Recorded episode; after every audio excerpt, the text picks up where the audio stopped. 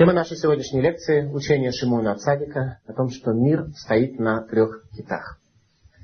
В свое время мы учили географию, из которой вроде следовало, что Земля – это шар, а не земной диск. Как в свое время мы учили у старика Хатабыча, который обогатил нас знаниями о том, как древний мир смотрел на этот мир. И старик Хатабыч, которого, кстати, в сосуд посадил человек по имени Сулейман ибн Дауд, то есть Шломо бен Давид, царь Шломо, а сам старик Хатабыч э, историческое э, лицо. Дело в том, что первый арабский халиф, который вошел в землю Израиля, вытеснив отсюда Византию, был э, Амар ибн Хатаб, то есть Амар Хатабыч, Хатабович, Хатабыч, как его сформулировать по-русски. И он был тот самый, который разбил возле Мертвого моря византийскую армию, которая на самом деле здесь была очень небольшой. И одно из чудес, которые э, происходят в связи с землей Израиля, это то, что э, исполняется пророчество, описанное в книге Дворим, что земля будет пустовать под нашими врагами. Всегда какие-то народы будут захватывать эту землю, но всегда земля Израиля будет лишь колонией, находящейся в большой империи, и ни один народ никогда не будет считать эту землю на самом деле своей родиной. Поэтому византийцы не очень сильно защищали землю Израиля, и арабская армия, которая вошла, смогла достаточно легко их победить и таким образом захватить землю. Так вот, старик Хатабыч, он э, рассказал нам историю о том, что Земля это диск. По поводу диска в ходе нашей лекции сегодняшней мы это не рассмотрим, но во всяком случае она стоит на трех хитах. И это безусловно истина. Поскольку на самом деле любое высказывание является истиной, надо только дать ту область определения, на которой эта истинность будет сохраняться. Таким образом, пытаемся сегодня дать данную область определения. Дело в том, что наша духовная практика сегодня определяется моделями западной цивилизации, из которых следует, что все, что не доказано в лабораторном эксперименте, не объективно, и стало быть, э, все вопросы, связанные с духовностью, поскольку Бог сегодня сокрыт из этого мира, все вопросы, связанные с духовностью, они индивидуальны у каждого человека, а значит не объективны. Таким образом, сегодня, когда мы говорим о чем-то связанном с Богом, нам очень трудно, потому что нам необходимо переступить через всю-всю-всю свою духовную практику, которая у нас была, начиная от нашего рождения, церковно-приходской школы, коммунизма, которая нас научила таблицу умножения и прочим мудростям, из которой у нас возникло вполне ясное представление того, что только то, что цифрами можно проверить, то объективно. Все остальное – это воззрение человека на какие-то вопросы тайн, которые вполне, может быть, не являются объективными. Более того, до недавнего времени психологи считали, что человек, который допускает проникновение нереального в свой мир – он находится на так называемом мифологическом уровне развития психики. Что имеется в виду? Дело в том, что когда мы рождаемся, и до того момента, когда мы достигаем того, что на иврите называется гильхинух, возраст развития, возраст воспитания, до того момента мы находимся в архаичной психике. А именно, ребенок ничего не знает, он никак не может в чем ориентироваться, у него нет никаких еще паттернов поведения, которые общество предписывает человеку, ребенок готов к любым совершенно возможностям, к любым объяснениям этого мира. Так продолжается до достижения двух-трехлетнего возраста, когда ребенок начинает уже задавать вопросы, но при этом, даже если он задает вопросы, он еще называется, один из психологов назвал детей в таком возрасте марсианином. То есть марсиане это те, кто совсем иначе реагирует на всю действительность вообще, совсем не так, как земляне. Так люди постепенно растут дальше, дети растут дальше. И, доходя до определенного возраста, они попадают в мифологический уровень развития психики, когда, с одной стороны, они уже видят какие-то закономерности в этом мире, тем не менее они позволяют проникновение любым чудесам и любым возможностям новым и неожиданным в их жизни. То есть они надеются, они ожидают, для них это является абсолютной реальностью. Поэтому такой уровень называется мифологическим. Когда люди вырастают дальше и задают вопрос папе и маме, ну, а что там на небе? Одним отвечают Бог, для них Бог становится реальностью, другим отвечают там, планеты, звезды, для них планеты становятся реальностью, а Бога стало быть нет. Таким образом, человек доходит до уровня экзистенционального, то есть существования. Экзист, э, экзист в переводе с английского означает существование. Когда человек привык к тому, что только то, что проверяется фактами, объективно существует, в то время как все остальное совсем-совсем не существует. Это сказки, миф. Сколько люди развитые и современные в мифы не верят, то мы оказываемся с вами в той самой экзистенциональной психологии, в которой пребывает сегодня большинство людей, живущих западной цивилизацией. А именно, западная цивилизация живет сегодня под следующим лозунгом, который был провозглашен нашим э, родным братом Исавом. Что сказал Исав? Когда Яков предложил ему за похлебку продать свое первородство, Исав говорит, лама Вот я иду умирать, зачем мне первенство? Что он имел в виду? Он говорит, я не верю в будущий мир. Я не верю, что в будущем мире что-то существует. Поэтому первенство, вся суть которого это проекция на будущий мир. Первенство в этом мире, кроме возможности служить, нет никакой возможности получать какую-то пользу. Сказал зачем мне это нужно? Если я живу только ценностями этого мира, я не верю в существование будущего мира вообще, и не разделяю эти ценности, стало быть, я живу только в этом мире. Если так, зачем мне первенство? Все западное человечество, вся сегодняшняя западная цивилизация живет под этим лозунгом. Она отрицает любую надежду человека на будущий мир. Западная цивилизация живет этим миром. Только то, что является бетхума мухаш, осязаемо. То, что осязаемо, то ценно, что не осязаемо, то не ценно. И мы попытаемся сегодня пройти сквозь рамки осязаемого для того, чтобы увидеть скрытые еврейские глубокие ценности, которые помогут раскрыть и увидеть Бога в этом мире. Как же все-таки допустить существование духовных уровней, выходящих за нашу интеллектуальную эмоциональную практику? Об этом сказано в книге Дворим, глава 30. Лоба шамаем гилума, ни яле лану хашамаем вейкахе мишам, вишмену ота венасе, вело мевер лиямги, леймор ми явор лану это ям. Что Тора находится не на небесах, для того, чтобы мы сказали, кто сможет подняться на небо, для того, чтобы достать ее нам оттуда, и, и услышим мы ее. И не через море находится Тора, чтобы мы сказали, кто пройдет нам это безграничное море для того, чтобы достать нам эту Тору, и тогда мы сможем ее услышать. Тора находится здесь, она находится внутри этой действительности, она скрыта за рамками действительности, ибо улам, как мы, может быть, говорили на предыдущих наших лекциях, происходит от слова неилам, сокрытие мир происходит от слова сокрытие, тот мир, из которого скрылся Творец, тем не менее, он был виден для многих людей. Наш пратец Авраам был один из первых людей, который, не имея предыдущей практики от своих отцов, смог раскрыть и увидеть Бога в этом мире. То есть Бога увидеть можно. Возникает вопрос, каким образом. И самое главное, каким образом мы сегодня в условиях разрушения храма, в условиях отсутствия пророчества, в условиях, когда страшная стена преграждает нас от Творца, так что об этом сказал пророк Ихискель Азавашем Этаарец. Пророк Ихискель был одним из последних пророков, который пророчествовал в Вавилоне уже после разрушения храма, то есть на момент непосредственно перед разрушением храма и сразу после. И пророк Ихискель сказал Азавашем Этаарец. Бог оставил землю. Возникает вопрос, как? этого Бога все-таки можно увидеть, несмотря на то, что Он оставил землю. Одним из людей, которые прокладывают нам путь сегодня, как увидеть Бога, является Шимон Ацадик, который относился к Шиарейт Несет Альдула, к остаткам священного собрания. Шимон Ацадик был первосвященник, который построил второй храм. В книге Ваикра, в Торе, написан следующий стих. Галогам зот, Баэрецой Вехем, Ло мастим вело галтим легафер брити там. Разве также и в этом, в земле врагов ваших, не возгнушался я вами и не презрел вас для того, чтобы нарушить мой завет с вами? Написано так в Торе, а именно, что Творец, даже изгнав нас, не расторгает своего завета с нами, и навсегда мы остаемся его избранным народом, мы навсегда остаемся тем, с кем связан его завет, с кем связана его воля в этом мире. Творец улыбается нам тогда, когда мы осуществляем наши добрые поступки.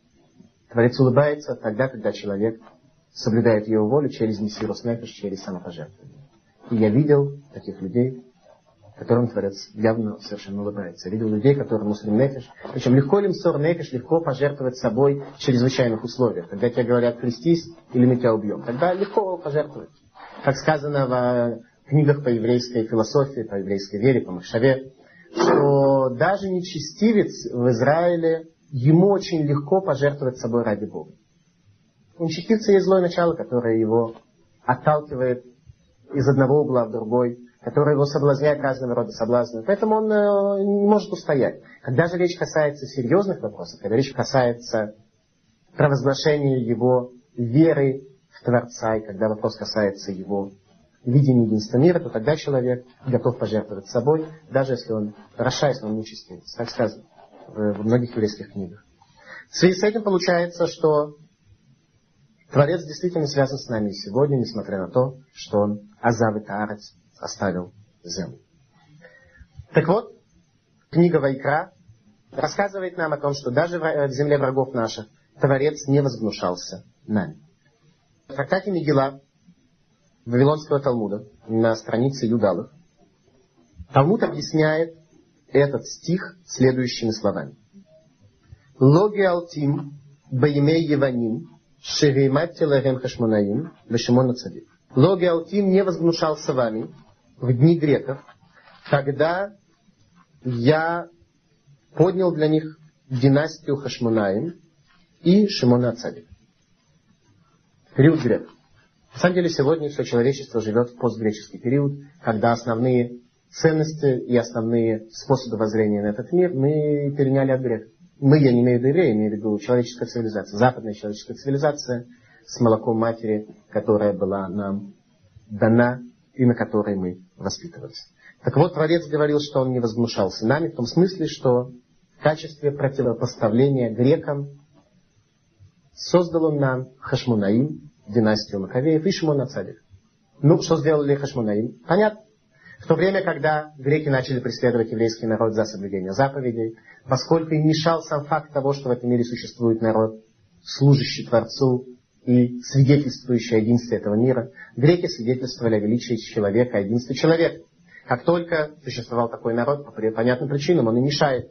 Почему в Израиле столь существенная конфронтация между религиозными и светскими людьми? Это по простой причине, что светским людям это мешает. Они понимают, что это истина, и это им мешает. Никогда человек не относится с ненавистью для того, что для него безразлично. То, что безразлично, к тому безразличным и относится. Человек с ненавистью относится только к реальным ценностям, объективно существующим, которые ему мешают. Поэтому сказано, что от ненависти до любви один шаг, что не так, от безразличия до любви находится большая пропасть, ровно как и от безразличия до ненависти. То, к чему мы безразличны, не вызывает у нас вообще никаких эмоций, оно не существует в мире нашего существования, в мире нашего сознательного существования.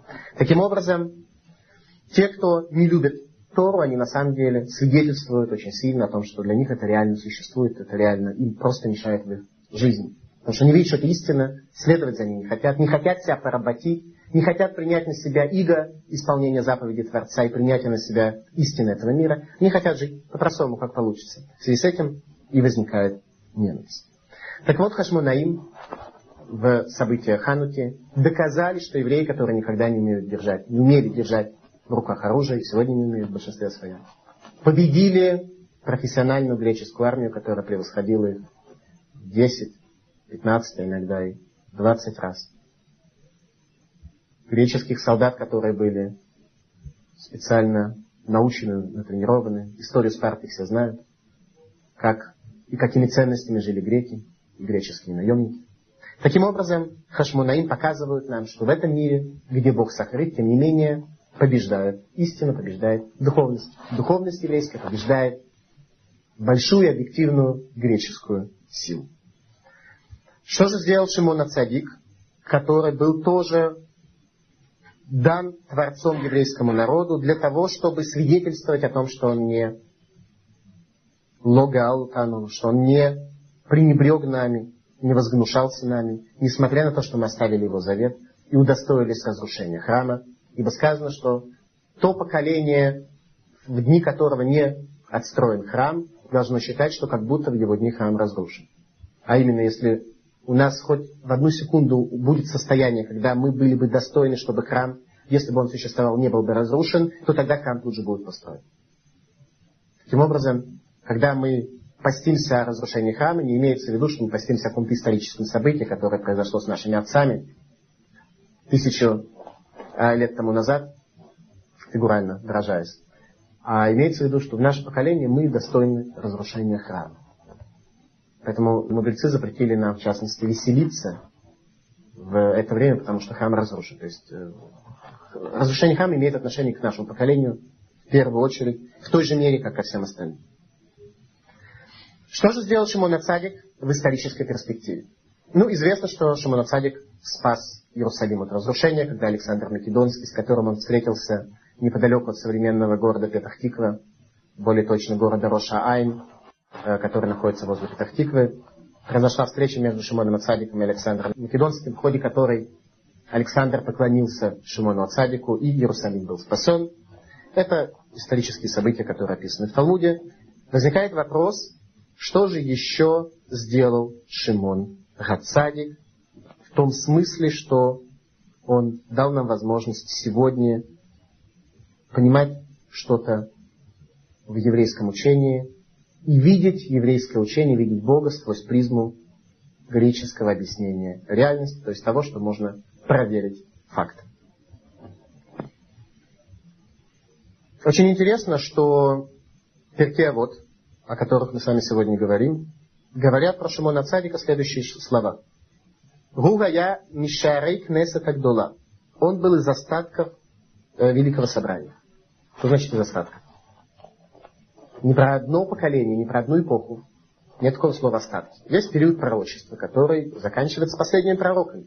Пророк Малахи, который является последним пророком, мне не сказано о нем, что он из остатков пророков. Он последний пророк. Был период пророчества, который закончился с разрушением храма, точнее в течение нескольких десятков лет после этого.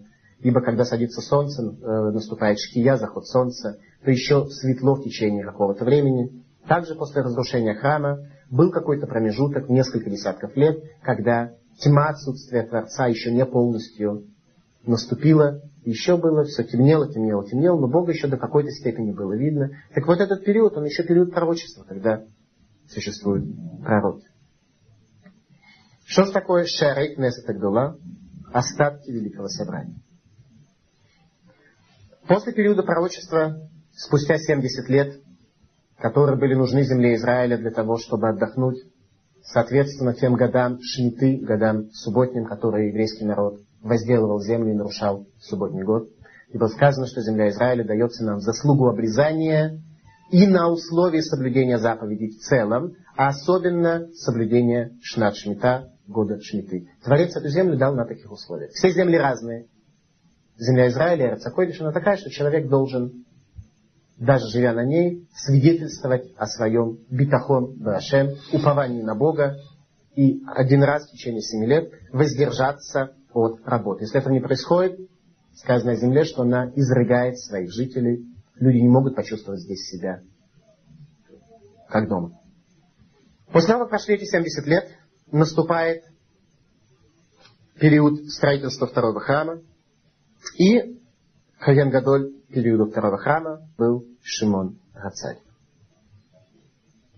Одновременно с разрушением храма пропадает шкина божественное присутствие из этого мира, и пропадает также Аводазара, возможность человека, возможность язычника увидеть какие-то искаженные, преломленные лучи божественного света.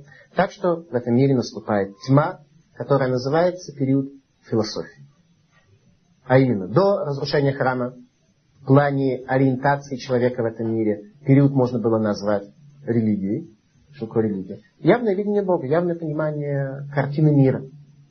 После разрушения храма, когда Творец скрывается, наступает тьма. Эта тьма характеризуется понятием философия, а именно состояние, когда человек может только предполагать, может только строить какие-то догадки относительно того, что такое мир, что такое Бог и что такое человек. Мир уже находится в своем сокрытии. Разница между первым и вторым храмом сводится к тому, что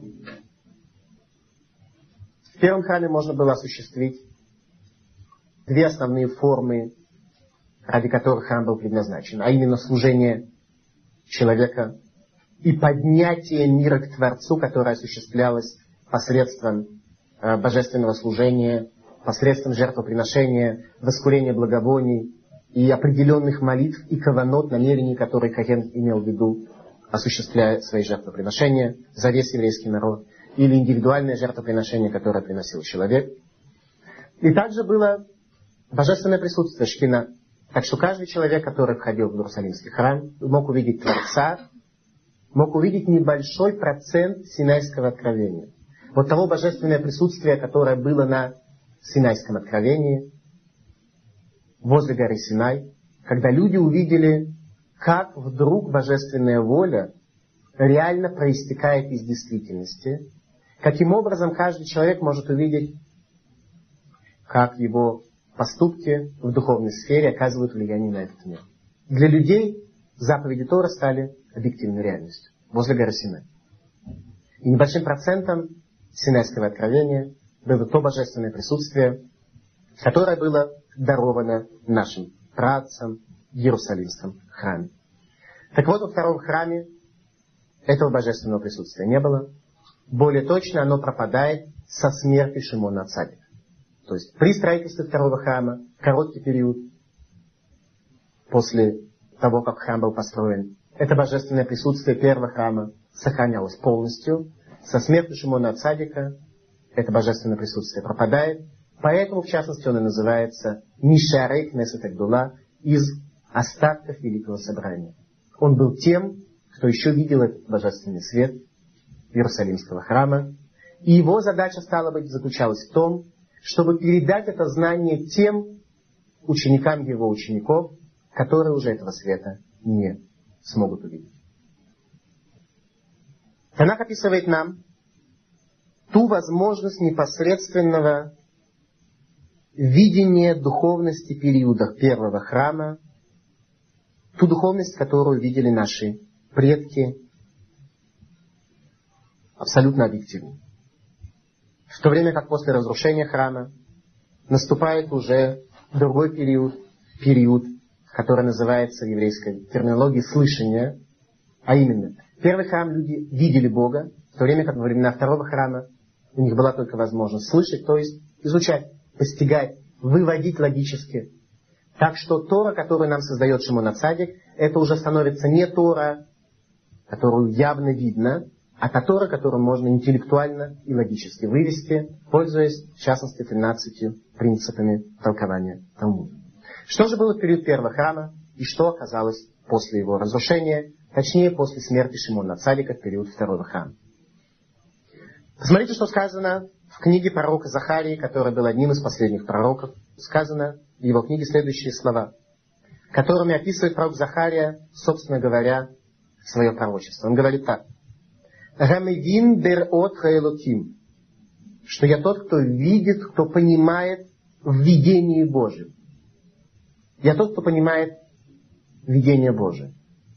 То есть для него рука Творца и те механизмы, которые управляют этим миром, являются абсолютной реальностью. Он их видит. Он понимает видение. Обратите внимание. Слово видение является здесь ключевым. Он не понимает, э, сегодня каждый раввин что-то понимает. После того, как пропало пророчество, то тайны были отданы мудрецам, поэтому сегодня для человека нет лучшего способа решить свои э, проблемы, как прийти к большому раввину который сможет э, показать ему, как выйти из тех сложностей, в которых он пребывает. Как то сказано в книге Шира Шириму царя Шломо, говорит он, они хума вышаддай мигдолот. Я хума, я стена, то есть Тора говорит, я стена, так, чтобы защитить человека, как стена города защищает человека от опасности врага. Также Тора является стеной, которая защитит нас от того, чтобы не оказаться в тупике жизни. Вышадай мигдалот. Груди мои являются э, башней. Кто такие, как бы, э, книга царя Шламо написана в форме притчи о взаимоотношениях между возлюбленной и ее любимым. Груди мои это башни, кто такие башни? Это Талмидей Хахамим, мудрецы Торы, которые могут показать мне путь, если я его не вижу, и если я не знаю, как поступить. Либо башня, которая находится в стене, она издалека видит врага, так чтобы врага не подпустить близко. С башни врага увидеть намного легче. Таким образом, период первого храма характеризовался состоянием видения, когда люди объективно видели Творца. Так пишет царь Давид в псалмах, «Лирот узха кводеха» – «видеть силу твою и славу твою». Царь Давид объективно видел силу и славу Творца. В частности, тогда, когда он убегал от царя Шауля, который преследовал его. В частности, тогда, когда он воевал с филистимлянами, самым тяжелым врагом еврейского народа, ибо у филистимлян особая сила божественного сокрытия, так что Бога среди филистимлян меньше всего видно. Так что хаос, который свидетельствует на первый взгляд о несвязанности элементов этого мира между собой, этот хаос крепчает у филистимлян. Царь Давид даже среди филистимлян видел Усхакводех, он видел силу Творца, видел почет Творца. То есть у человека есть возможность в период первого храма увидеть это непосредственно. В то время как сегодня мы тоже можем каким-то образом это понять, услышать, но уже не увидеть. Скажем, не увидеть в той мере и с той силой, как это было во времена первого храма. Говорит пророк Ирмияву, описывая состояние мира перед разрушением первого храма, говорит он, «Раите тарец вегине тогу вель шамай вейнурам». Видел я землю, и вот она хаос. И, и смотрел я на небо, и нет в нем света. Что происходит перед разрушением храма? Пропадает божественный свет с неба, а человек в темноте видеть не может. Значит, до разрушения храма что было? Был свет, который мир выводил из состояния тогу, из состояния хаоса, в состояние закономерности. Ибо главная проблема, с которой сталкивается человек сегодня, это то, что мы не видим, как в этом мире материальные события соединены между собой. Мы не видим закономерности, мы не видим руки Творца в этом мире, мы не видим направляющей руки, мы не видим справедливости, мы видим, что нечестивцы страдают в то время, когда праведники, наоборот, да? Праведники страдают, а нечестивцы имеют успех. Мы не видим закономерностей и логики существования человеческого общества. Почему не видим? Понятно, потому что в этом идея задача человека, чтобы своими духовными поступками изменить себя, изменить ту небольшую часть мира, которая связана с ним. Так вот, говорит Ирмияву, что перед разрушением храма состояние мира было такое, раите тарец ледяной тогу. Вижу я эту землю, вот она хаос. Что такое хаос? Люди поступают как будто хаос. Люди в своей жизни, ориентируясь в событиях, которые они видят, видят, что в этом мире хаос, что не на что положиться. Поэтому на что остается полагаться? Только на мощь, силе руки своей и на силы свои, на возможности свои. Как сказал пророк Ирмияву, что когда придет Машиих, люди прекратят поклоняться изделиям рук своих. Сегодня, когда мы живем в хаосе, кроме как на себя, на свои способности, на свои возможности продвижения, человек ни на что положиться не может. Это свидетельствует о хаосе. Когда возникает хаос, говорит Ирмияу, когда я смотрю на небо, в эйн урам, и нет света. Когда наступает тьма. Так вот, с разрушением храма наступает тьма. Царь Давид в псалмах говорит слова «Ло раити цадик наизав». Несмотря на то, что на первый взгляд кажется, что в этом мире есть праведники, которые страдают, царь Давид говорит, я не видел праведника, который страдает, который оставлен. Я не видел праведника, который оставлен, так что нет связи между ними, между Творцом. Так что такое? Посмотрите, все время используется слово лирот, видеть. Видеть на языке Танаха означает понимать, чувствовать до самой глубины души. Не прийти к умозаключению на основании каких-то внешних поверхностных факторов, а объективно и непосредственно видеть. Царь Давид это просто видел. Он свидетельствует, что я видел, что у праведников есть связь с Творцом. Садик лона изав, он не оставлен. То есть можно было взять такой садикомометр, э, поднести к человеку, и он бы начал зашкаливать у праведников. Причем внешне, если бы мы посмотрели на него по его формальному поведению, по его формальному состоянию, может быть, нам бы показалось, что у него нет особенного успеха. А вот этот вот садикомометр, который был в тех поколениях, он показывает, что связь между людьми и Творцом была. Царь Давид говорит, Кашер шаману кен раину. Как мы слышали, так же и видели. Что имеется в виду? И тогда были учителя, пророки. И тогда были люди, которые видели больше, которые больше понимали и чувствовали руку Творца. Были те, кто видели меньше. Так вот, царь Давид говорит, что Кашер Шаману, когда мы слышали урок, Кенраину, мы, так, мы сразу же видели, что это истина. Как два человека, один из которых видит лучше, а другой видит хуже. Один другому показал, ну посмотри, вот там что-то есть вдалеке, там вдалеке, в конце пустыни дерево растет. Тот смотрел, действительно убеждался, действительно растет. Также и уроки пророков, которые были даны для их поколений. Когда пророк о чем-то говорил, люди действительно видели, что это правда. Так сам просто человек не мог это увидеть. Когда ему сказали, он абсолютно объективно до глубины души убеждался в том, что это истина, в том, что это правда. Так оно и есть. Об этом говорит Исаия. Пророк Исаия, «Раитым весас липхем». Вы видели и возрадовалось сердце ваше. К радости и к счастью человек может прийти тогда, когда у него есть связь с чем-то, выходящим за рамки его э, существования. А именно, мы радуемся каждый раз, когда у нас происходит некое событие, выводящее нас за границы нашего узкого и сжатого состояния. Человек радуется, когда ему что-то дают, человек радуется, когда у него возникают какие-то связи, человек радуется, когда его кто-то хвалит, человек радуется, когда у него возникает какая-то жизнь, выходящая за рамки его ограниченной и сжатой жизни, в которой он находится. И противоположностью является депрессия, то есть когда человек находится в состоянии нерадости, что это такое? Депрессия это сжатие. Когда наша жизнь сжимается, мы сжимаемся в нашей жизни, это приводит нас к тупику и к печали. Когда же мы выходим за рамки своего существования, посредством связи с внешним миром, тогда мы радуемся. С внешним миром, с, внешними ценностями. И в первую очередь с Творцом мира. И об этом говорит Исаия. Раитем весас липхем. Вы увидели и возрадовались в ваше сердце. И об этом говорит Исаия. Хаголхим бехошех рау оргадоль. Те, кто шли в темноте, они увидели в конце свет великий. Иными словами, период существования храма, в период божественного присутствия люди объективно могли видеть Творца, и это видение приводило их к совершенно другому существованию. Второй храм ознаменовал потерю видения. На момент второго храма, более точно, как мы в дальнейшем будем с вами говорить, после смерти Шимона Цадика человек видеть перестал.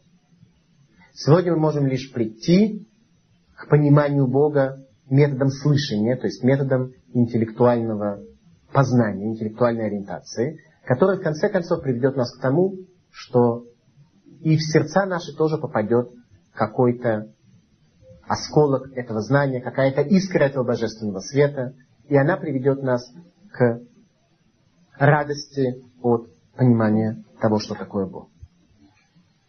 Посмотрите, как написана первая Мишна в перке вот. Моше кибель Тора Мисинаю Мосал Игашуа, Вигашуа Лискиним, Узкиним Ланевим, Уневим Масруа Ланшекнеса Тагдула. Гем Амру Шлоша Дварим, Гаву Матуним Бедин, Вегемиду Талмигим Гарбе, Васу Сияг Летура. Моше получил Тору на передал ее Иерошо, Иерошо передал ее старейшинам, старейшины передали ее пророкам. Пророки передали людям великого собрания. Они сказали три вещи. Будьте матуним бедин, будьте матун, это уравновешены в суде, создайте много учеников и сделайте ограду для Тора. Я задаю вопрос. Что получается? Что первые, кто сказали слова, были только Аншей Кнессет Агдуна. То есть Моше получил Тору, передал Ирашо. Ни Моше, ни Ирашо, получается, ничего не сказали. Они передали э, Тору Скиним. Скиним передали Навиим. Навиим передали Аншей Кнессет Агдуна, и только они что-то сказали. А что же до них никто ничего не говорил? Моше Рабен много чего сказал. Ирашо целую книгу написал. Пророки написали 24 э, книги. Что же получается, ничего не сказали, только сказали Аншей Кнессет Агдула. Конечно. Потому что то, что говорили до этого пророки, то, что говорил Моше Рабейну, люди могли увидеть непосредственно. Ни у кого не возникало ощущение того, что это мудрый человек сказал какие-то слова мудрости. Как сказал Исаия, Раитам Васаслипхем, вы увидели и возрадовались сердца ваши. То есть любое высказывание, которое говорили пророки, люди видели абсолютно, что это истина. Поэтому все книги пророков, они не требуют от нас какого-то изучения и выяснения Является ли это истиной, если да, то в какой мере, если да, то на каких условиях. Люди непосредственно видели, что это правда. То есть для нас понятно, что нам необходимо понимать пророка. необходимо их изучать. Пророк Исаия, например, написан таким сложным языком, что его понять очень сложно. Не в смысле языка иврит, а в смысле тех концепций, которые излагает Исаия своим словом. В то время как нам, безусловно, необходимо их изучать. Но те люди, которые жили в их период, они непосредственно видели это как истину. Когда же Тора начинает говорить с мудрецами, начиная с Шимона Цадика. И обратите внимание, Гемамру шлоша дворим, они сказали три вещи. Только три вещи. Ну, Шейх Нестер целая длинная династия мудрецов, вплоть до Танаем, вплоть до мудрецов Мишни. Получается, они сказали только три вещи, что имеется в виду. Ну, первый из них сказали только три вещи. Неужели они только сказали три вещи, сколько лет они преподавали, сколько лет у них было дом учения. Они сказали только три вещи. Что же они сказали? Давайте посмотрим. Гемам Рушлаша Дварим. Раву Матуним Бедин. Будьте уравновешены в суде и поднимите дословно многих учеников и сделайте ограду для Тора. Обратите внимание, для кого нужны эти поучения? Для начала, будьте уравновешены в суде. Кому это нужно? Что значит будьте уравновешены? А что имеется в виду? Не судить несправедливо? То есть запрет Торы есть. Или запрет Торы для судьи взять, э, я же не говорю про взятку, но для судьи есть запрет Тора получить э, плату за свою работу в любом случае. А Тора говорит, э, что судите бедного как богатого, имея в виду, что у еврейского судьи может глубоко в сердце возникнуть некая жалость к бедному человеку. Поэтому Тора не говорит, судите богатого как бедного. В том смысле, что не становитесь на сторону богатого, как обычно во всех народах суд э, ну, предпочитает сторону богатого, чем сторону бедного. Здесь сказано наоборот, не судите бедного как богатого. Судить бедного как богатого имеется в виду, что э, не попытайся помочь бедному, не попытайся встать на его сторону по причине того, что он бедный. Таким судьям нужно было быть уравновешенным в суде. Что значит уравновешен? Кто вообще должен быть уравновешен в суде? Только тот, кто не видит уже истинной картины. Тот судья, который видит истинную картину, ему не надо быть уравновешенным, потому что он знает истину. Он видит. Зачем ему, как, что такое вообще быть уравновешенным для человека, который видит? Кому говорят, ходи аккуратно и будь осторожен? Для слепого. Слепой он должен быть аккуратен в своем хождении. Зрячий, который видит, куда он идет, он может э, быть совершенно э, неосторожен, совершенно неаккуратен, потому что он видит, где есть опасность, где опасности нет. Сделайте многих учеников, второе указание, для того, чтобы Тора сохранилась и не исказилась. И третье, сделайте ограду для Торы. Что значит сделать ограду для Торы? Установите постановления мудрецов, которые являются необходимыми для того, чтобы человек не нарушил заповеди Торы. Очень интересно, что постановления мудрецов, запрета начинаются именно в этот период. До этого не было гзерот дарабоном, не было таканот дарабоном, не было ничего того, что мудрецы устанавливали. Почему? Потому что ограда для Торы нужна кому? Слепому. Правильно? Тот, кто зрячий, ему не нужна ограда, он не будет топтать Ганеден, сад, посаженный руками Творца. Кому нужна ограда? Только для слепого, для того, кто не видит. Поэтому возникает сразу же указание сделать ограду для Торы. То есть мы видим с вами отсюда явные доказательства того, из первой Мишны Перкеа, вот, обратите внимание, как после такого предисловия, насколько глубже мы начали понимать с вами текст Перкеа. Вот. И так можно понимать каждую Мишну, каждая Мишна показывает нам небывалые явления, которые происходили в каждом последующем поколении, начиная с периода разрушения храма.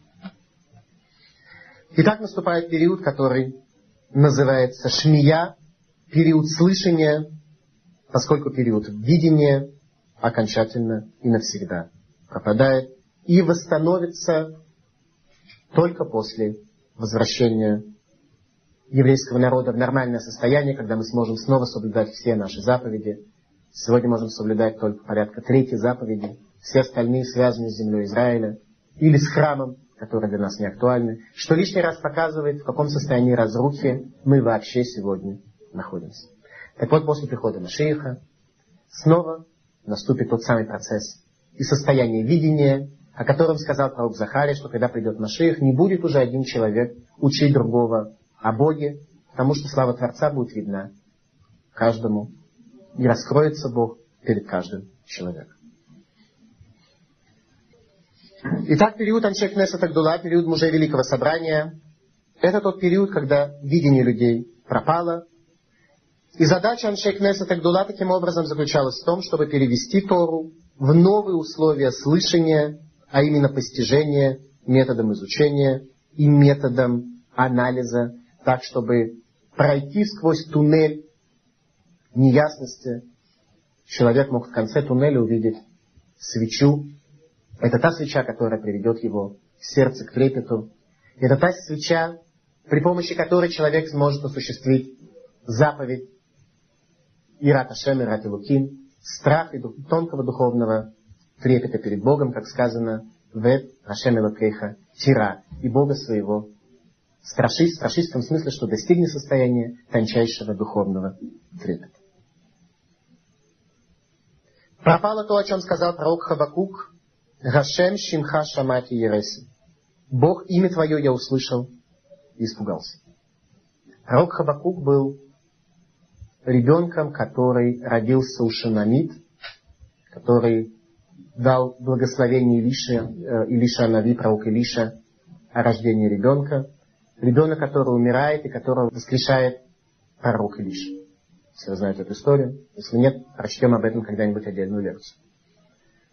Хабакук происходит от слова э, лехабек, обнимать. Два объятия, два обнимания Хабакук, удвоение. Два объятия, которые сделала по отношению к нему его мать. Первый раз, когда он родился, и второй раз после того, как его воскресил пророк Илиша. Так вот, Хабакук для него имя Бога сразу же приводило к тонкому духовному трепету. Поскольку он был одним из последних пророков, он жил в период света, в период, когда этот свет был виден. С того момента и дальше это пропадает. И сегодня для того, чтобы мы могли достигнуть с вами Ират Ашем, страха перед Богом, требуется много-много работать над собой и проходить сквозь эту самую трудность тумана и тьмы западной цивилизации, с которой мы с вами знакомы, для того, чтобы в конце туннеля увидеть большой свет. Дон Шейкнеса Тагдула. Не было споров между мудрецами.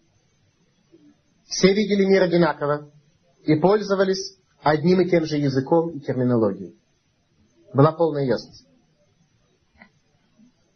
Споры между мудрецами начинаются уже в период Аншекнес Тагдула и дальше.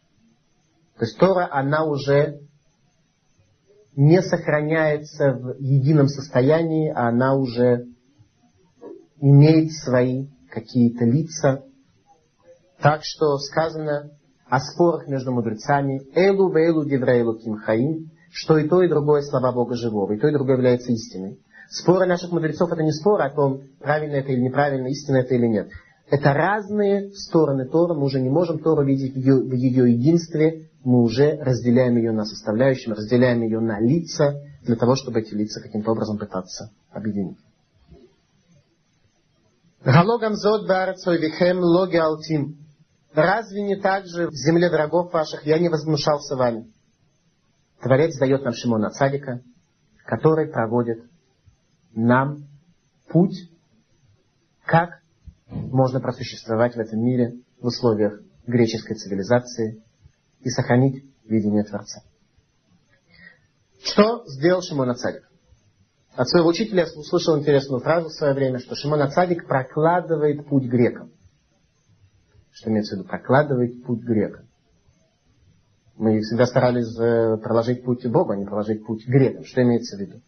Имеется в виду проложить такой путь, что даже среди греков евреи смогут ориентироваться в духовности и видеть Бога.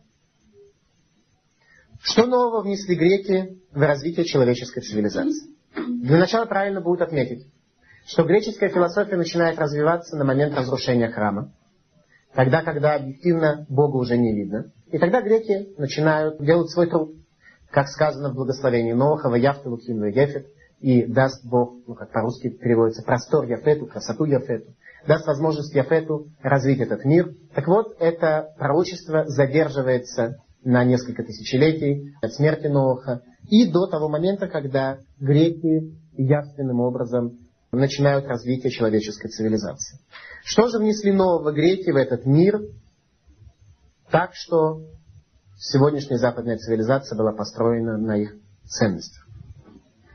Они внесли в этот мир возможность кфиры, возможность отрицания веры. До греков не было никакого отрицания веры. До греков всем было очевидно, что в мире есть Бог. Греки тоже не отрицали Бога. Все их мифы лишний раз это доказывают. Но они внесли возможность кфиры, отрицания божественности. Каким образом? И мы с вами, у нас нет реальной возможности видеть Бога. Греки свидетельствуют о потере явного видения Бога, что происходит при разрушении храма. Возникает вопрос, как же греки привели к отрицанию божественности в этом мире. Сказано в Талмуде, что после перевода Торы на греческий язык, так называемая септугианта, труд, который был осуществлен 70 мудрецами, которых посадили в 70 разных комнат, заставили перевести Тору на греческий язык, так что в течение трех лет они делали этот труд. И не было у них связи между ними. Они перевели Тору одинаково с точностью до одной буквы, и в десяти местах сделали изменения. Не сговаривались между собой, сделали изменения в десяти местах, для того, чтобы греки с их воззрением не смогли принципиально исказить то, что в Торе написано. Может быть, отдельную лекцию мы с вами прочтем, что это за 10 изменений, чтобы понять, в чем же, собственно говоря, принципиальная разница в воззрении еврея и воззрении представителя сегодняшней современной западной цивилизации. Так вот, в Талмуде сказано, что после перевода Торы на греческий язык наступили три дня тьмы. Три дня стояла тьма в этом мире. Я не знаю, как это понять. Понять это фигурально, что действительно было какое-то затмение. Или понять это в каком-то духовном смысле, что мир как бы находился в состоянии перед разрушением. Почему? Что произошло? Что такого уж страшного? Сегодня Тор переводится на все языки, даже на русский перевели, и мы благодаря этому с вами хоть что-то прочесть можем. Э, что ж такого страшного, что Тора была переведена на греческий язык? Дело в том, что переводом Тора на греческий язык греки ввели в этот мир некое новое отношение к мудрости, в котором сегодня почти невозможно увидеть никакого недостатка. А именно, я сейчас скажу, что произошло после перевода Тора на греческий язык, а вам будет очень трудно даже увидеть какой-то недостаток в этом. А именно что? Греки утверждали, переведя Тору на греческий язык, что мудрость, она вообще не связана с источником. Не очень понятно, правда, в чем недостаток? То есть, что утверждали греки? Что мудрость, она сама по себе. То есть, мудрость есть математика. Она объективна, сама по себе. Теперь, у кого надо учить математику? Кто профессор по математике? Кто математику хорошо понимает? То, что это означает? Что математика это его, это его детище, он это создал, он имеет к ней какое-то отношение? Нет. Он просто человек, который учился больше, поэтому можно у него учиться. А кто учился меньше, значит, у него учиться не нужно. Но мудрость сама по себе, она абстрактна, она объективна, она часть этого мира. Этот мир имеет какие-то законы. Творец, самая большая милость, самую большую милость, которую дал нам Творец, это то, что Он создал нам интеллект, который в состоянии адекватно воспринимать этот мир, до какой-то степени адекватно. Понятно, что, как сказал Рамхаль, что из этого мира мы можем увидеть лишь одну каплю мудрости из безграничного моря знаний. Как в свое время на одной из лекций один человек спросил, а сколько я знаю из этой капли? Я сказал, только одну каплю. Капля из капли. Все, что я, все, о чем я говорю, только капля из капли. Больше просто не, не знаю. Так вот сказано, что греки начинают свидетельствовать в этом мире, что мудрость, она объективна, она сама по себе. Она не связана с Мандамар, она не связана с мудрецами ее передающими. На первый взгляд, трудно найти в этом какой-то какой недостаток. Правильно? Бог создал мир, создал в нем мудрость. Мудрость, пожалуйста, как сказано про Тору. Вот Тора Мунаха де Керанзави, Тора лежит на углу.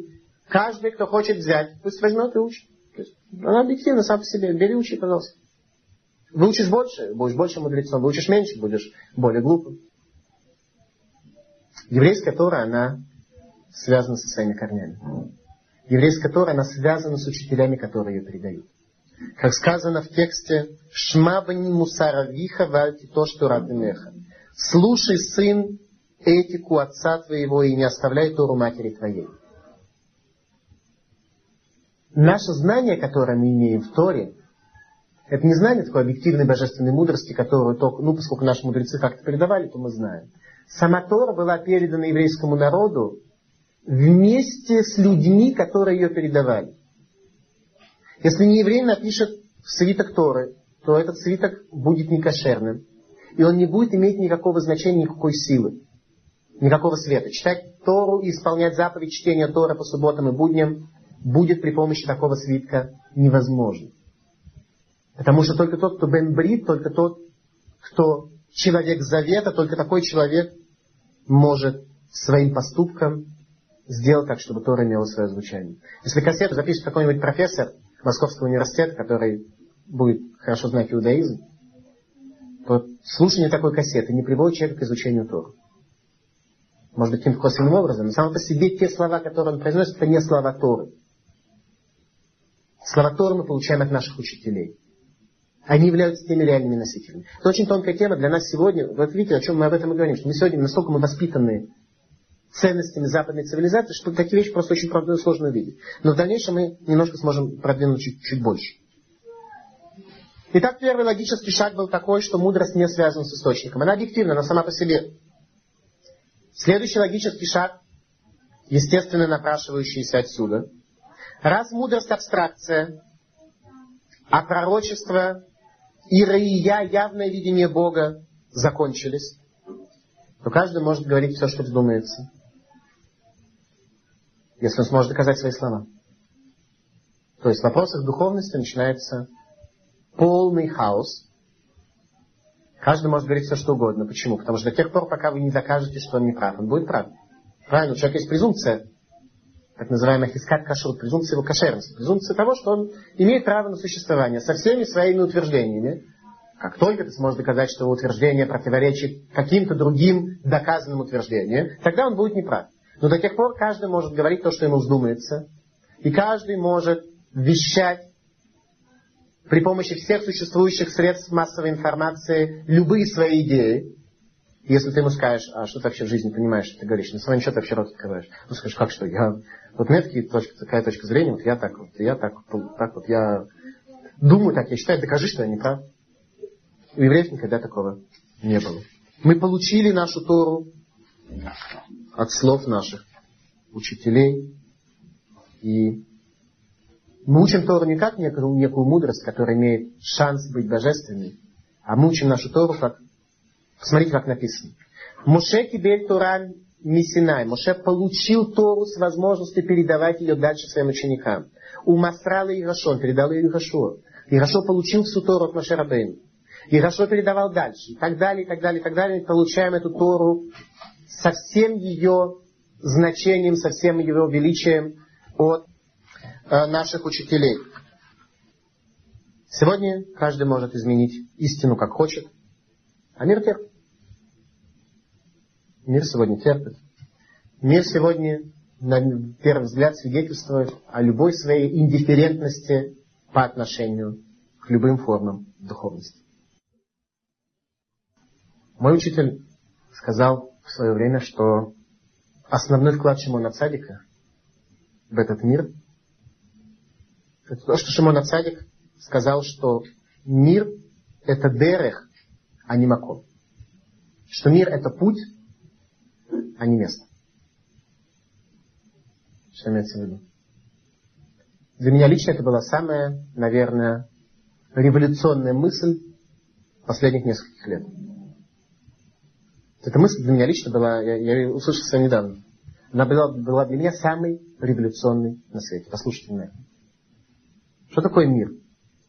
Люди смотрят на мир, как на...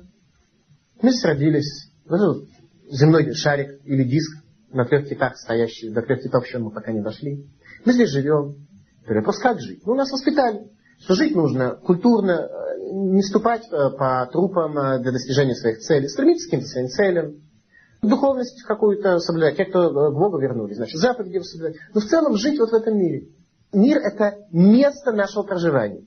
Шимонацадик Хидешлам, он обновил для нас понимание того, что мир это не место, это дерех, это путь. То есть Олам это не место, где люди живут. Это дерех, это путь, по которому люди должны пройти.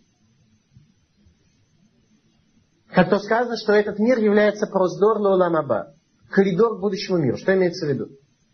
Что мир, в котором мы существуем здесь, это не место, в котором нам нужно позаботиться о себе, как жить, какую квартиру купить, какое получить образование для того, чтобы обеспечить себя куском хлеба, какие общественные отношения завести с людьми, окружающими нас.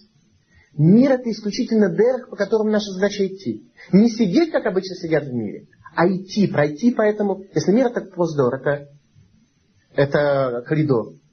Коридор это не место, которое предназначено для того, чтобы там сидеть жить. Коридор это путь, который ведет тебя в зал. Так вот весь этот мир со всеми его радостями, со всеми его огорчениями, со всеми трудностями, со всеми достижениями, которые у нас здесь есть, это всего лишь путь, по которому надо пройти. Ну, как, например, человек учится и водить машину, и, наконец, до какой-то степени научился, сдает тест. Тестер его провозит по городу, у него всякие знаки, тротуары, пешеходы, ограничения скоростей, тупики, запрещенные улицы для въезда и так далее. Теперь, что ему нужно? Ему на самом деле никуда не нужно попасть. Для него это не место. Обычно люди, когда они куда-то едут, они спешат, потому что у них есть задача, им нужно куда-то попасть, им нужно куда-то приехать. У такого человека задача только проехать по совершенно любой траектории. Задача только не нарушить правила и доказать, что ты умеешь ездить.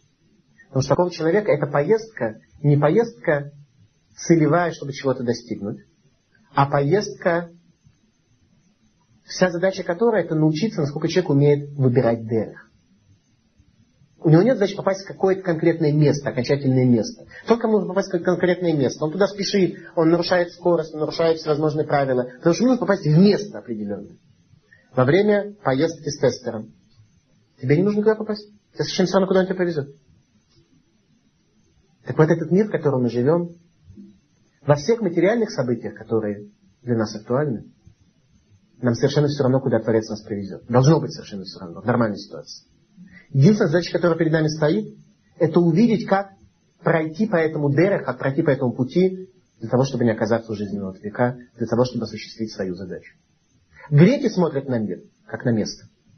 Поэтому они утверждают, что Бог создал этот мир в качестве места для проживания человека. Создав этот мир, он оставил человека, отошел от него. Он э, с человеком практически никак не связан.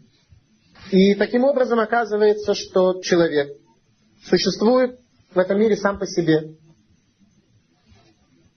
Поэтому ему надо как-то жить. Как жить? Конечно, жить культурно. Греки, они были культурный народ. Ваявты, Луким Лаеки дал ему красоту. Они живут красиво. Но как? С учетом человека, который понимает, что я живу в этом мире, я закончусь вместе со своей смертью, вместе с существованием этого мира. Я никуда не иду. Я сижу здесь, безвыходно. Об этом царь Давид сказал в псалмах следующие слова. Тавати беявен мицула вейн маамад. Я утонул беявен в болоте, и нет возможности встать. Яван, в переводе на классический русский язык, это болото. Что такое болото? Болото это как раз место, через которое нельзя пройти. Через болото нет дороги. Ну, в нормальной ситуации. Если есть какие-то тропинки, может быть, ведущие сквозь болото, это да. Но само по себе болото, вот именно трясина, она не предназначена для того, чтобы по нему ходили. Болото предназначено для того, чтобы в нем тонуть, в нем остановиться. Место. Вот греки поэтому называются Еваним, что их образ и воззрение на этот мир это воззрение на болото. Они живут в болоте. Об этом сказано в Мидраше, о наших працах. А вот гаю рацим лифанеха к мосусим бебецей рамай. Працы бежали перед тобой, как лошади по болоту с водой. Что имеется в виду? Авраам родился в болоте, как мы с вами родились в Ленинграде, это болото, ну, настоящее болото. Ленинград на болото, как бы поставил в определении, правильно? У нас возникло ощущение, что это город. У меня было совершенно такое вот э, иллюзорное ощущение, когда я э, две недели тому назад был в Ленинграде, когда особенно едешь на, на поезде, я ехал не на поезде, а на поезде, собственно, на поезде, правильно ехал. Едешь на поезде смотришь в окно, и снег, только какие-то домики, какие-то деревни. Вдруг приезжаешь из города Москва в город Ленинград, там новая такая большая цивилизация. То есть проехал по такому пустырю 700 километров, вдруг снова новая цивилизация. Так мы жили, как бы считаешь, ну, Ленинград это место, которое имеет полное право на существование. Мы там живем в болоте. Вот там мы учимся, там мы живем, там мы умрем, там и так далее. Возникло ощущение, что вот такой вот болотистая жизнь. Так вот наши працы, они бежали сквозь болото, вырывались за пределы этого болота, как лошади, силы лошадей. Только тогда, когда человек захочет вырваться за свое болото, за существование в этом мире как в маком, как вместе, а не как в дерах, не как в пути, только тогда, человек сможет увидеть Бога. Мы созданы в этом мире бешвиль абудат Ашем, ради служения Богу. Что такое служение? Если бы это было так просто. Сиди в болоте, а, сделай какие-то действия, живи какой-то культурной жизнью. Это было бы просто. Что такое работа? Работать это создавать новое из несуществующего до сих пор. Создавать новое. Также и в вопросе нашей духовной работы, ради которой человек спущен в этот мир. Мы должны в первую очередь создать себе это видение более глубоких пластов реальности. До тех пор, пока мы это не сделали. Нам очень трудно. В этом и есть суть человека. Выйти за рамки болота, выйти за рамки Яван, выйти за рамки западной цивилизации, паттернов их мышления, о которых мы с вами столь много наслышаны и столь много знаем. В то время, когда наши працы бежали сквозь болото, Нимрод, который царил тогда над всей человеческой цивилизацией, сказал следующие слова про Авраама. «Предазот Акараги». Когда Нимрод планировал построить человеческую цивилизацию под лозунгом «Все во имя человека, все на благо человеку», когда они решили построить Вавилонскую башню для того, чтобы воевать с Богом, то Нимрод пытался объединить все человечество. Его не устраивало, что был хоть один человек, который не принял бы участие в этой коммунистической стройке. Он пытался обратиться к Авраамовину, видит, что тот ну, совсем ни на что не идет, бросил в печь, Авраам проходит сквозь огонь, ничего не помогает. Тогда он махает на него рукой и понимает, что с этим говорить не о чем. Религиозно, с ним не о чем говорить. И произносит следующую интересную фразу. «Придазу акараги». Он говорит, этот мул, он бесплоден. Так сказал Нимра по поводу Авраама Вина. Мул это помесь между лошадью и ослом. Он бесплоден, он не дает потомства. Его потомство не будет следовать его путям. Он один такой, верит в единого Бога. Оставим его в стороне. Он не сможет произвести народ, который пойдет дальше для раскрытия Бога в этом мире. Оставим его. Он не хочет нам присоединиться, оставим его, не будем обращать на него никакое внимание. Об этом сказал Творец словами пророка. «Имло брити юмам велайла, хукот шамаем варец лосан». Если не завет мой днем и ночью, то законов неба и земли я бы не поместил. Что имеется в виду? Если бы не завет мой днем, когда божественное присутствие видно, когда есть тот божественный свет шхина, который показывает нам Творца и истинность Бога. Если бы не завет мой днем и ночью, что такое ночь? Это состояние разрушения храма, состояние, когда божественное присутствие мы не видим, то законов неба и земли я бы не поместил. Творец свидетельствует, что условием существования этого мира является соблюдение еврейским народом завета когда? Днем и ночью. При этом днем завет соблюдать проще. Ты объективно видишь объективные реальности. Ночью, когда ты идешь в темноте, во тьме, когда ты не видишь, куда идти, когда, ой, как сложно выработать у себя ту духовную практику, которая покажет тебе Бога, которая покажет тебе Его руку, которая управляет этим миром, насколько сложно. Но Творец свидетельствует словами пророка, что если не завет мой, если еврейский народ оставит этот завет, то мир существовать не будет. В условиях тьмы и перехода к ночи только укрепляется завет, и только укрепление завета может сохранить существование этого мира. Шимон Ацадик раскрывает нам, на каких трех китах, то есть на каких трех ценностях стоит этот мир. Говорит Шимон Ацадик, вторая Мишна Перкеавод. שמעון הצדיק היה משערי כנסת הגדולה, הוא היה אומר, על שלושה דברים העולם עומד, על התורה, על העבודה ועל גמילות חסדים. Шимон Ацадик был из проколотой окрестности Кнесет Израиль, Кнесет Агдула. Та проколотая точка, по отношению к которой первый и второй храм соединялись вместе. Во время жизни Шимона Цадика во втором храме существовало вписанный первый храм. Ура Яомер, он сказал, что на трех китах стоит мир. Что это такое? На Торе, на служении и на милосердии человека по отношению к ближнему своему.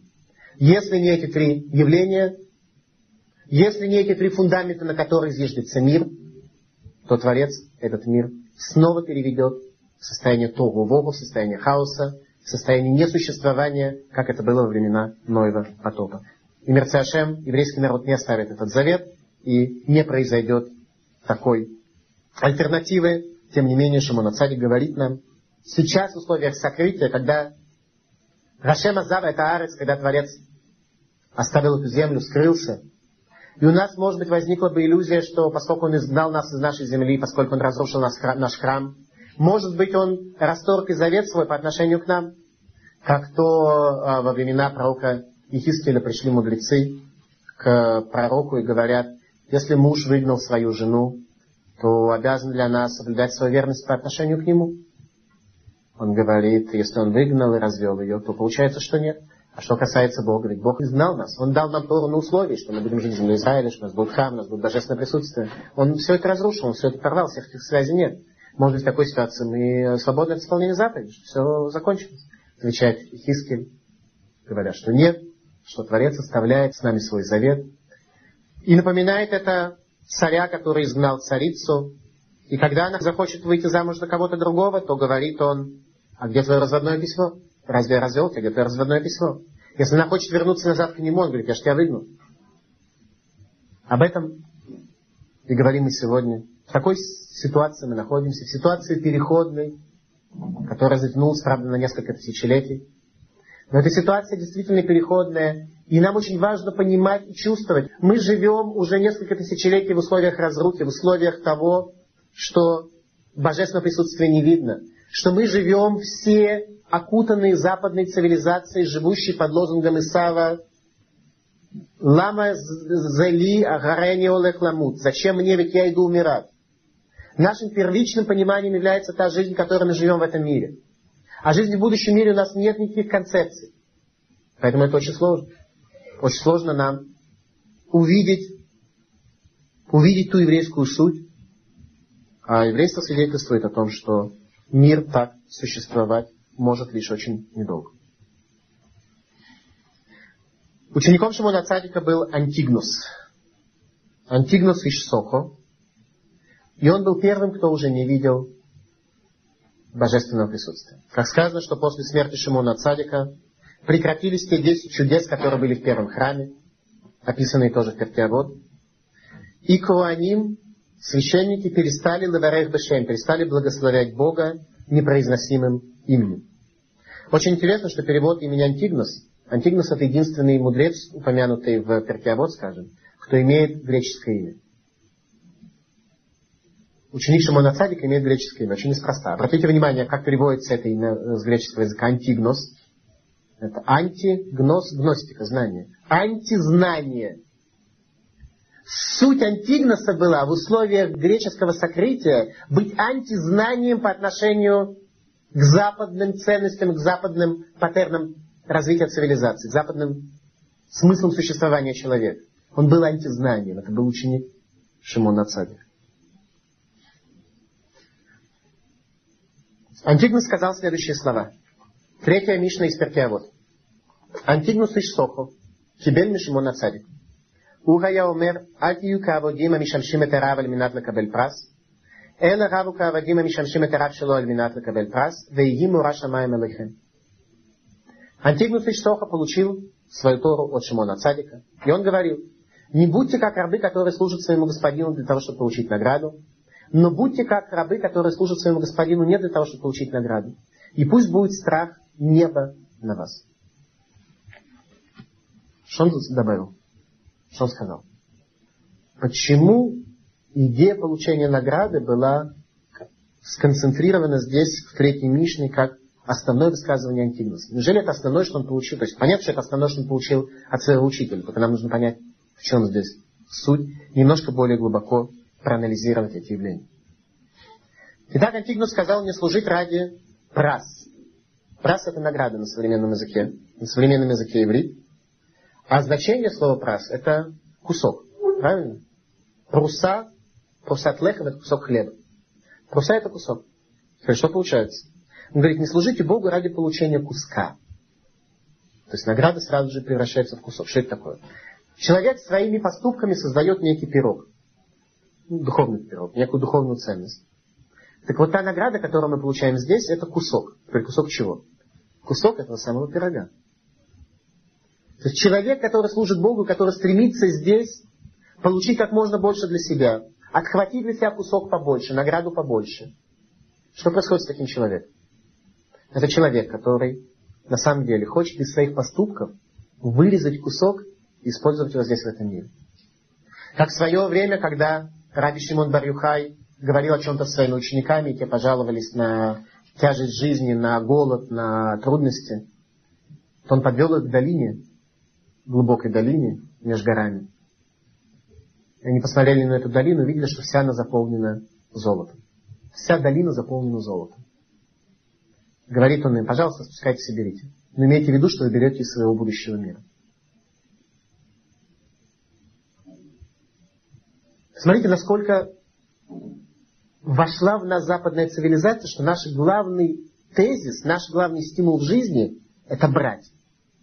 Наш главный стимул взять что-то из этого мира, получить себе деньги, получить почет, получить э, карьеру, получить э, хорошую работу, оторвать что-то от этого мира. А что происходит? Происходит то, что мы вырезаем кусок из всего, что мы создаем. Из всего духовного создания, которое мы создаем, мы вырезаем кусок. Почему сказал это Антигнус? Да потому что до него это люди видели, до него люди понимали. До него люди понимали, что то, что человек получает в этом мире, это небольшой кусок от того, что он создает. Люди не бежали. Во времена Танаха люди не бежали за карьерой так, как начали бежать сегодня в период сокрытия. Поэтому Антигнус этому нас и учит.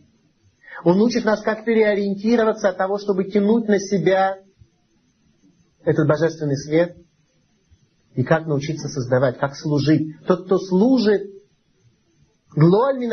прас, не для того, чтобы получить награду. Его служение совершенно другое.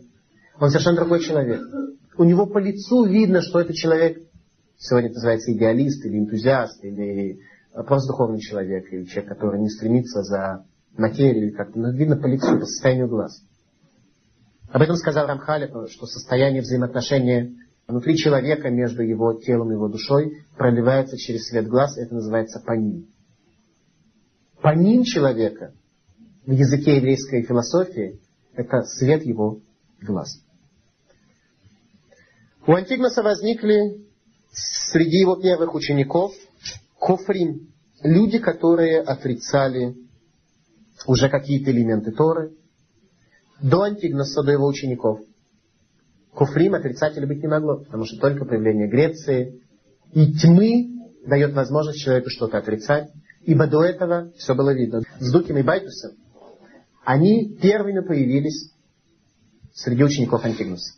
До этого у евреев не было сектантов, до этого у евреев не было вероотступников, ибо истина была перед глазами всех. С греческого периода и дальше все можно искажать, все можно изменить.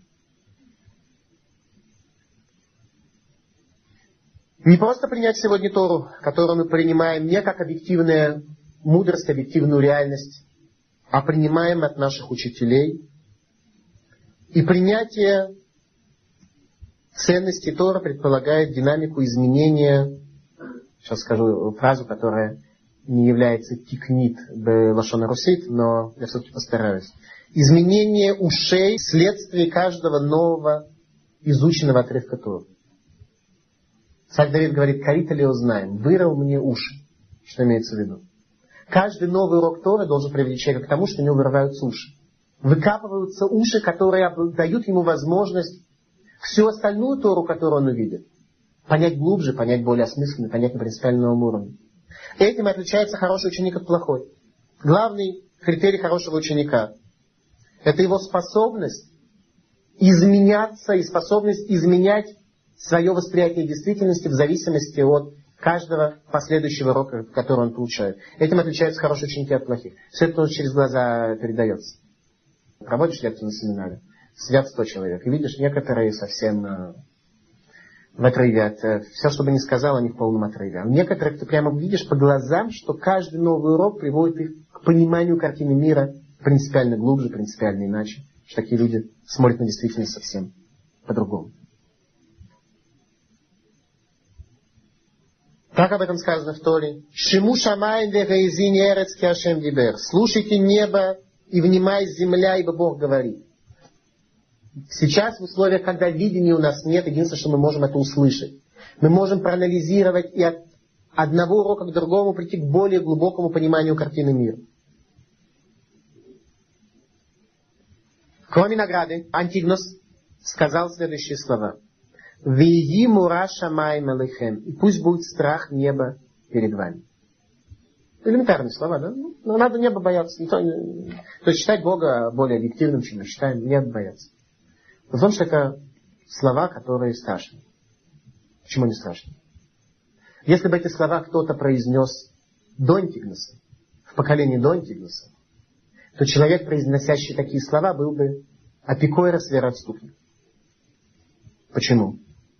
Потому что бояться неба на языке того времени, на языке времени до Антигнуса, означало бояться небесных светил. То есть прислушиваться к астрологии. Понимать, что астрология является объективной. Если бы до Антигнуса кто-то сказал «Вы иги мора шамаем элэхэм» и пусть будет страх неба перед вами, такой человек был бы вероотступник. Потому что он призывал бы поклоняться и бояться, и страшиться того, что находится на небе. Начиная с Антигноса, значение слова небо изменилось. А именно, такое шамайм? Слово шам, там. До Антигноса Бог не был там, он был здесь. Он был виден. Он был объективен. В Танахе мы нигде не находим понятие Ират Шамай, страх перед небом. Мы находим Ират Ашем, и либо Ират Илуким. Нигде не сказано Ират Шамай. Почему? Потому что Бог был здесь. И бояться его надо было не Шамай, не на небе он был, он был на земле, он был здесь. После Антигноса Творец скрывается, и он уже находится Бешамаем, он уже находится там. Это самое страшное свидетельство о том, насколько мы отдалены сегодня от шхимет божественного присутствия, от возможности существовать вместе с ним. Земля на иврите арец происходит от слова ларуц, бежать. Бежать может человек куда ле шамаем, туда, лешам. Когда он может бежать, только когда у него есть рацион, тоже от слова ларуц, бежать, рацион, желание, готовность. У человека на голове есть корона, которая его куда-то направляет, тогда человек может бежать. Бежать к его Абудаташем. Не сидеть на этом месте, не сидеть в болоте, занимаясь культурной жизнью, а бежать туда. Бежать, пройти сквозь эту жизнь осуществить свою Вадат Ашем, осуществить свою задачу. Шимона Цадик, о котором было сказано в Торе, что Ав Барецой Вехем Ломастим Велогиалтим Легафер Бритеитам, что также в земле врагов ваших, сейчас мы понимаем, что речь идет про Еваним, про греков, я не возмущался и не презрел вас для того, чтобы нарушить завет мой с вами. Завет остается даже в земле врагов, даже в условиях ночи, даже в условиях сокрытия. В этих словах Торы как объясняет Талмуд, заложено нам имя Шимона Цадик, суть которого была раскрыть нам, что это мир не место, а путь, по которому может пройти человек, в случае, если его путь будет зиждиться на трех столбах, на трех китах, а именно на Торе, на служении и на Гамилут. Хасадим, на милосердие. Спасибо за внимание. Пожалуйста, вопрос.